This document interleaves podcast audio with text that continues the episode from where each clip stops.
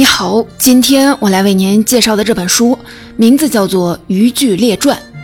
第一次看到这个书名，或许你会跟我一样认为这是一本讲钓鱼的书，或者是介绍渔业捕捞的科普读本。但随手翻看几页，就会发现这算得上一本小巧但丰满的奇书。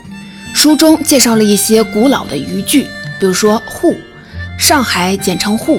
有人说得名于当地吴淞江的古名护犊，那护犊的护是什么意思呢？护是一种古老的渔具，江海之滨的潮水席卷来的许多鱼虾，人们会插下竹子或者是堆起石头截获这些水产，这种竹制工具叫竹户。如果是石头垒成的，就叫做石户。户是历史上最古老的渔具之一。它的雏形甚至可以追溯到新石器时代，这样的例子啊，书中有很多。再加上书名当中有“列传”二字，这么看来，它大概啊是一本历史书。但是你会发现，本书后面讨论渔网受力情况、渔网使用寿命时，竟然用了上千字的篇幅，列起了方程式，建立了数学模型。当你觉得这又是一本具有科技色彩的读物时，作者起笔记了不少家族秘闻、野史怪谈。如果你对本书的可信程度有所动摇，却看到全书遍布隐语、插图、地方志、历史名人生平和丝丝入扣的考据，其实啊，我们不必过多的纠结这本书的体力类别。无论是野史传说，还是数学计算、民俗纪实，还是文献考证，都与一个关键词有关，这就是古老的滨海文化。中国人讲述自己的过去，总绕不开农田、农耕，是古人习以为常的依赖。但对于东部地区的民众来说，是海洋更多的滋养了他们。古时生活在中原的人，把东部沿海地区的居民叫东夷人，在古代这是一种有歧视性的叫法。反过来看，这也反映了东夷海洋文化在中国传统文化当中没能掌握话语权。所以啊，就被歧视、歪曲，甚至是被忽视。今天的这本书并没有野心要重建古老的东夷文化殿堂，但他做了一点有益的尝试。作者没有单独的借助调研考证，也不全然的相信数学模型，而是牢牢把握渔具这类海洋文化最核心的象征物件，网罗一切可网罗的素材。收集一切可收集的信息，只为在斑驳的时光隧道里找回一点有关东夷渔猎精神的记忆。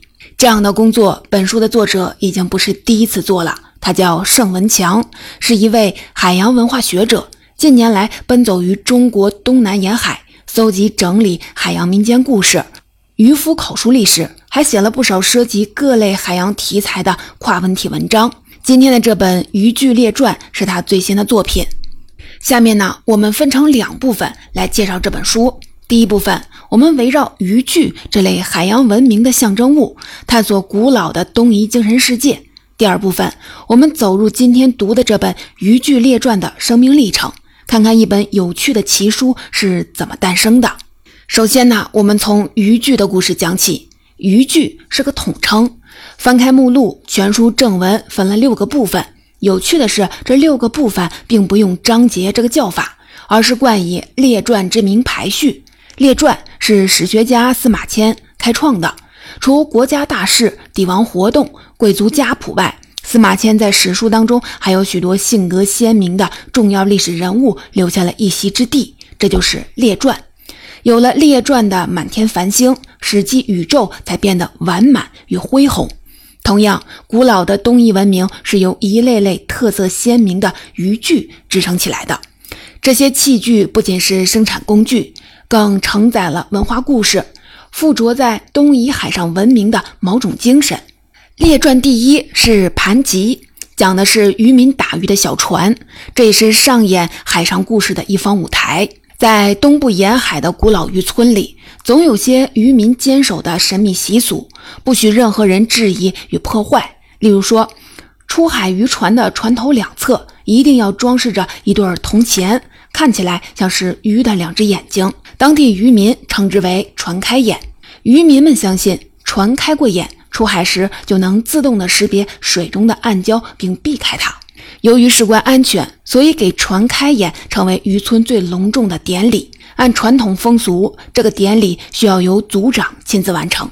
族长是年长的老渔人，他有一双饱经风霜的枯手，将铜钱一点点嵌入船头的同时，也将丰富的出海经验伴随一生的运气分享给了船上的年轻人。渔民们相信船眼是有神力的，是动不得的。书中的父亲曾给我讲过一个古老的往事，很久很久以前。渔村正在举行盛大的新船下水仪式。当晚，渔村的人摆开酒席，预祝明天新船出海顺利。这时，来了个陌生的乞丐，中年人，跛着脚。人们看他可怜，把他也请到了席间。夜半时分，大家酒醉睡下，乞丐却不知从哪儿找来了工具，竟然将把三十条渔船上的铜钱一一凿下，然后连夜离开了。结果呢，渔村遭到了一场大灾难。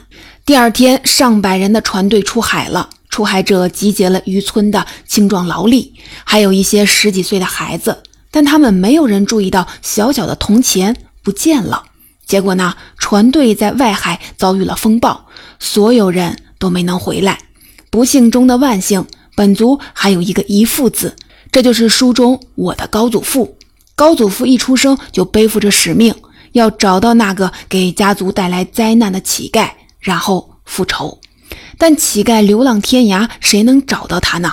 于是啊，这个复仇的记忆一代代传下来，最后从父亲这里传到了书中的我这里。父亲常常叮嘱他，那个乞丐是家族世世代代的仇人，你一定要找到他。说是一件往事儿，但听起来更像是个传说。海上风暴跟铜钱有关吗？真的是乞丐偷走了铜钱吗？时间过去了那么久，乞丐早不在世了。父亲让我寻找仇人的目的是什么呢？这个故事或许负载了渔村的某种焦虑。大海是无情的，过去一夜渔船出海，谁也无法确保他一定平安归来。生活无常与命运漂泊是每位打渔人时时刻刻都要承受的。因此，他们需要紧紧地抓住某些东西，暂时的获得安顿感。对开船眼的信仰是这样，对仇人的寻找执着也是这样。船是海上文明上演的一方舞台，但如果只有孤零零的船，它便只是个水上交通的工具。渔民要活着离不开生计，而海上生计少不了捕鱼的网捕。我国东部沿海的很多地区都有个传统，渔民打鱼收获归来后，要在水上举行围网仪式。渔民们要将船移动到距离海岸不远的浅滩上，然后回到船上拉起渔网，模仿围网捕捞的样子。其中，船老大会站在渔网环绕的中央位置，接下来他会左冲右撞。试图突围，但总被挡了回去。船老大往往是全船经验最丰富的打渔人，但无论附近围观的人们多么努力地呐喊加油，船老大们在这类仪式当中从来没有成功的突围过。一位老渔人解释了背后的缘由：围网捕捞是个需要两条船协作的活儿，第一条船牵引着网的一端在海中抛锚静立。第二条船牵引着另一端，环绕第一条船一圈然后两船将网片合在一处，海中的鱼虾就被网罗其中了。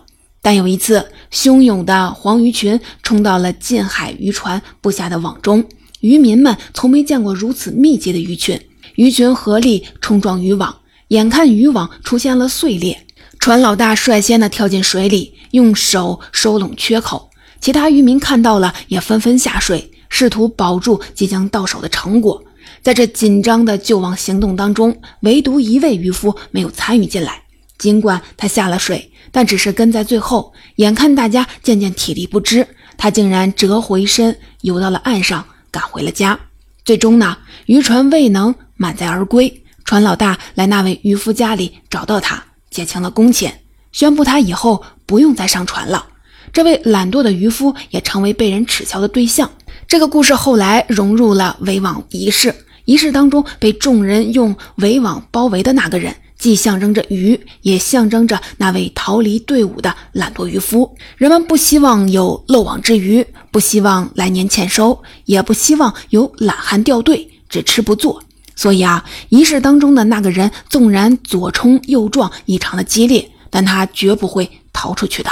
对于渔民来说，捕捞尽可能多的鱼是一贯而单纯的目标，但打鱼是个风险与财富并存的生计。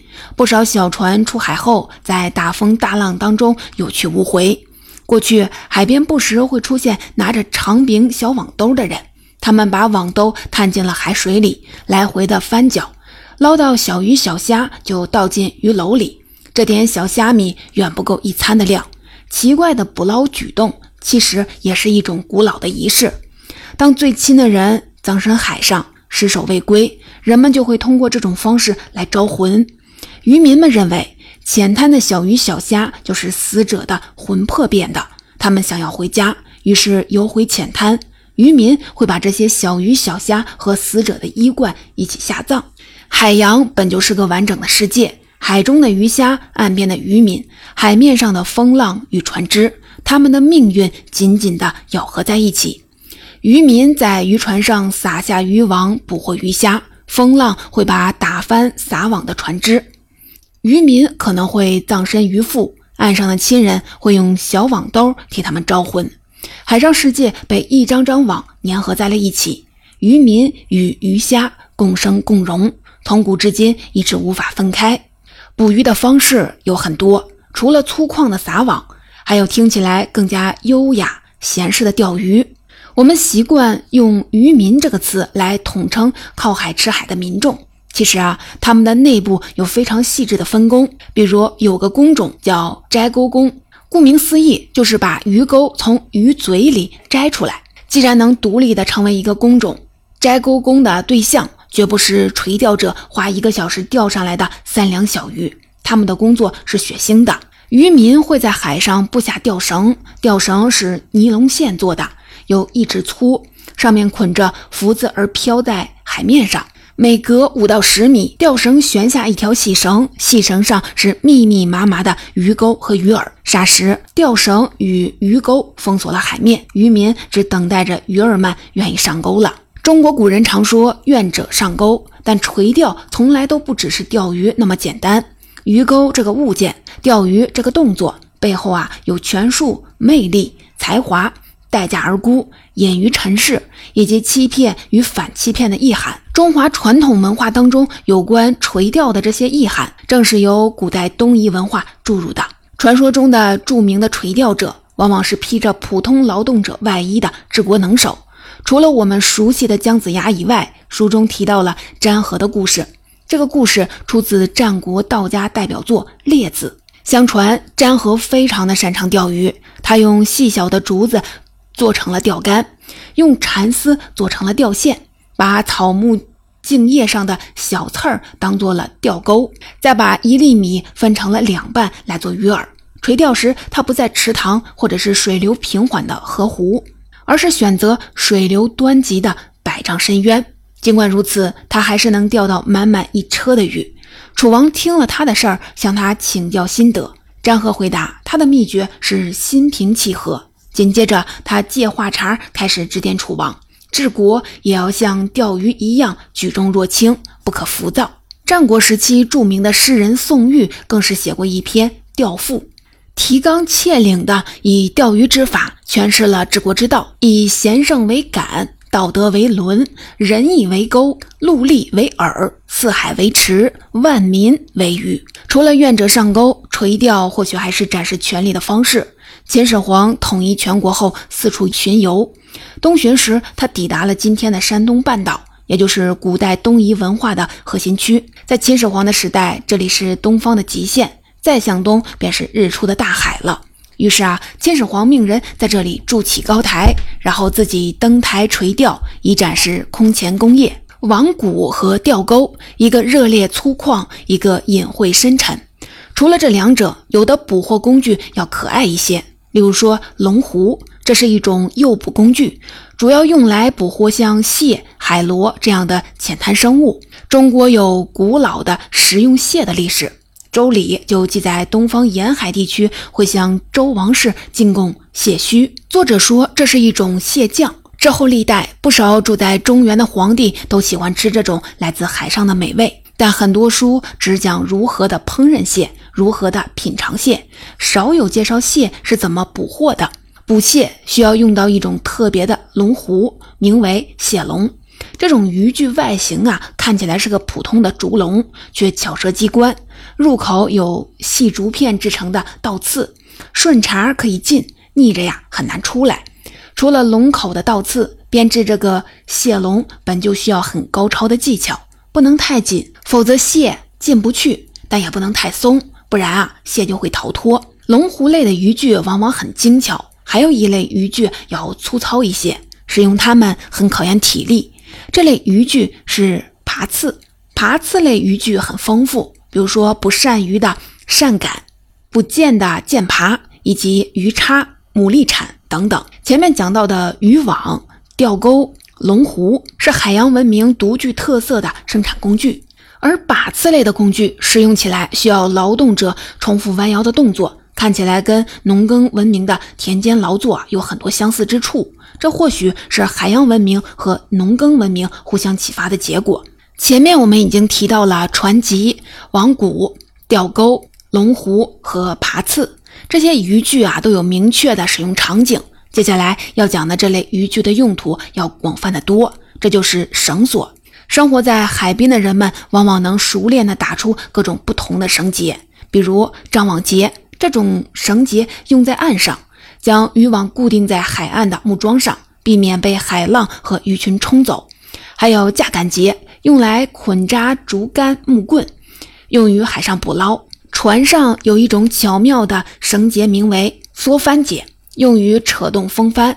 说它精巧，一方面是它牢固无比，海风有再大的蛮力也吹不动；另一方面，这个坚固的绳结却是个活扣。揪住预留的绳头就可以解开。相传啊，这种绳结是一位海军将领发明的。最初，绳索是船上最主要的易耗品。为了在颠簸的海上航行时固定船上物品，人们习惯用绳索绑定并打上死结。急需的时候，会用专门的船员抽刀砍断绳索。需要再次固定，就换根新的绳子。那个时候，当绳子被打结，意味着绳子的生命也将走到尽头，是一次性用品。由于绳索的消耗量很大，每艘船上都常备有一捆又一捆的新绳。海军将领眼看着绳索消耗了大量的银钱，便发明了我们前面说的缩帆结。不过，这个伟大的创新却遭到了强烈的反弹，没能推行开。原因是有了这种新的结。砍绳头的船员们就失业了，进而牵动他们背后盘根错节的许多利益关系。于是啊，海军将领不仅恢复了砍绳头的岗位，而且把这个岗位的人员从两人扩充到了二十四人，并配了一正一副两名军官。当然了，绳索的费用也随之激增，一度超过了弓箭、火药和兵饷，钱都花在了绳索而不是弹药上，打仗时的胜负可想而知了。总之呢，缩帆结在水军当中消失了，反倒是穷苦的渔民们把它学到手，并延续至今。渔民们会打各种各样的结，这些结可以分为两类，一类是死结，一类是活结。死结虽然无法解开，但它把牢固的准则发挥到了极致，可靠且长久。活结成本很低，可重复利用，但就算是。缩帆结那样近乎完美的结，却也总让人无法彻底的放心。渔民们更喜欢死结，渔船两侧吊着船炉的绳结，渔夫手中提拉鱼桶的提线，还有约束风帆的绳结，都是死结。因为渔民们把生计和性命压在了这些绳结上，这些赌局来不得任何失败。跟随作者，我们了解了各类的渔具，也感受了渔具背后的精神。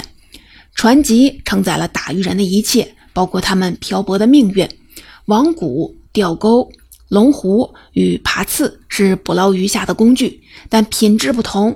网捕需要彼此协同，最为主动，但网鱼的过程是个和大海博弈的过程，可能满载而归，也可能因为贪心不足而网破船翻。相较而言，其他三类工具属于被动型攻击。其中，钓钩需要费力设局，等待鱼群上钩；龙虎仰仗精巧的手艺；爬刺更注重体力。最后啊，还有绳结，它是组合各类部件的粘合剂，将各个元素组合在了一起，共同构成了渔民的日常。借着这些渔具，作者带我们看到古老的东夷民众昔日生活的场景。那我们不禁要问：这样一本书是怎样写成的呢？那些古老的传说、细致的技巧，作者是怎么得知的呢？其实啊，一本追寻失落的海洋记忆的书，它自身的生命历程本就值得我们关注。这本《渔具列传》是二零二二年年初出版的，但它的母本或许要追溯到一百多年前的一本古书。前些年，作者筹划写一本讲渔具的书，也就是我们今天了解到的这本《渔具列传》。为此，他前往山东的胶东半岛一带搜集实物影像。一天，他在投宿的那家渔村院子里发现了一本线装书，书已老旧，书页也有剥落，但主要内容还比较清晰。翻开看，这是一本介绍民间渔具历史的书。虽然封面的书名已经看不到了，但书中序言的题目还清晰可见，名为《广渔具图谱传序》。由此，作者大致的判断，本书应该名为《广渔具图谱传》。序言往往会交代本书的作者信息、写作缘由以及主要内容和思想。这本书的作者是谁呢？古往今来，很多奇书的作者都不愿意透露姓名，而是取一个像“兰陵笑笑生”这样的代号。根据原书的序言，我们只知道原书的作者自称为枕鱼斋主人。尽管他没有介绍真实姓名，但还是在序言当中交代了自己的大致信息。他生于海滨。长于渔家，父辈们都以打鱼为业。过去啊，穷苦人家除非万不得已，都希望孩子能通过读书考官而出人头地。可惜这位枕鱼斋主人奔走在科场十几年，屡屡失意，甚至啊，后来连科举制度也被废除了。他前半生苦读圣贤书的努力，因此付诸东流。科举制是一九零五年废除的。作者以此推断。这位枕鱼斋主人应该是清末圣人，生活在一百多年前的清末民初。科举制在中国古代有上千年的历史，废除科举制相当于毁掉了当时大部分普通中国读书人的出路。他们中有的人不得不做起了小生意，也有的选择出洋留学。不过啊，更多的贫寒子弟或许只能被迫的重新回到父辈们的道路上，或是种田，或是打鱼。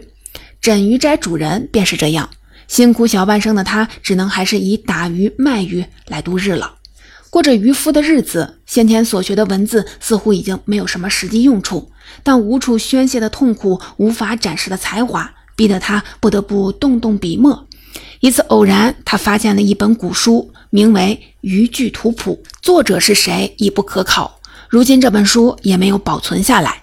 或是出于消遣无聊，或是出于排解愤懑，枕鱼斋主人便开启了一个小小的计划，为这本古书作传，这便有了《广鱼剧图谱传》。在中国古代，读书做官是正途，写《广鱼剧图谱传》这些与圣贤之言、八股之学无关的文字，即使是在屡试不中、被迫以打鱼为生的没落的书生看来，也是不务正业。所以啊，他羞于提到自己的真实姓名，便以枕鱼斋主人为号写一点东西。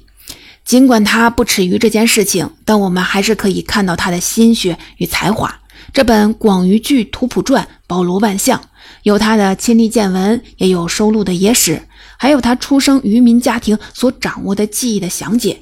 他把自己当初考科举的那股执拗劲儿，全都寄托在了对《广鱼剧》。图谱传的编写上，回到我们今天读的这本《渔具列传》，它与一百多年前的《广渔具图谱传》是什么关系呢？《广渔具图谱传》如今保存六卷，正是我们前面一一介绍的《传籍列传》《网骨列传》《钓钩列传》《绳索列传》《龙湖列传》《爬刺列传》。当初司马迁写列传，以故事与人物取胜，枕鱼斋主人的笔下也有情节与人物。但文字啊并不多，或许是不务正业的担忧牵绊了他放纵笔墨，也可能是由于要为生计奔波而无暇沉浸于写作。尽管惜墨如金，好在他为更古老的渔具图谱做了传，把古老的海洋精神的标本保存了下来。今天的这本《渔具列传》则是进一步的传承。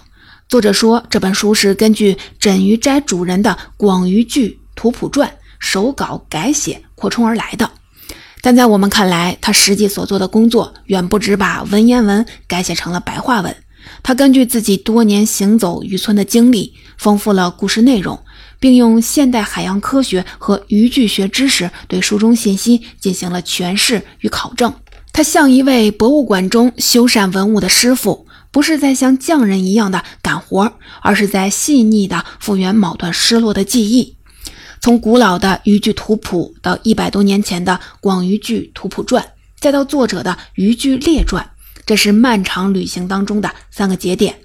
我们不知道渔具的故事从何时开始，将在何时结束，但我们相信，在不远的未来，很可能还会有下一个节点出现。总结关于这本小小的奇书，我就为您介绍到这里。古老的东夷部落早已消失，关于这个文明的精神。如今只剩下一些零散的渔具，还残存着一点点的故事。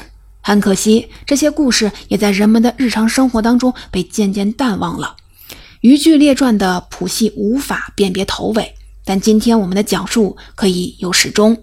开头呢，我们讲了上海的沪是怎么来的；结尾呢，我们同样讲一个地名，这就是汕头汕尾的汕字，与沪类似。扇也是一种古老的渔具，这是一种有提线的抄网，用来捕捉小鱼小虾。《诗经》当中有这样一句话：“南有家鱼，蒸然善善。”《诗经》是周代人创作的，那个时候的人们未必有去深海捕鱼的经历，所以啊，他们所讲的善主要用于内陆淡水作业，规模相对较小。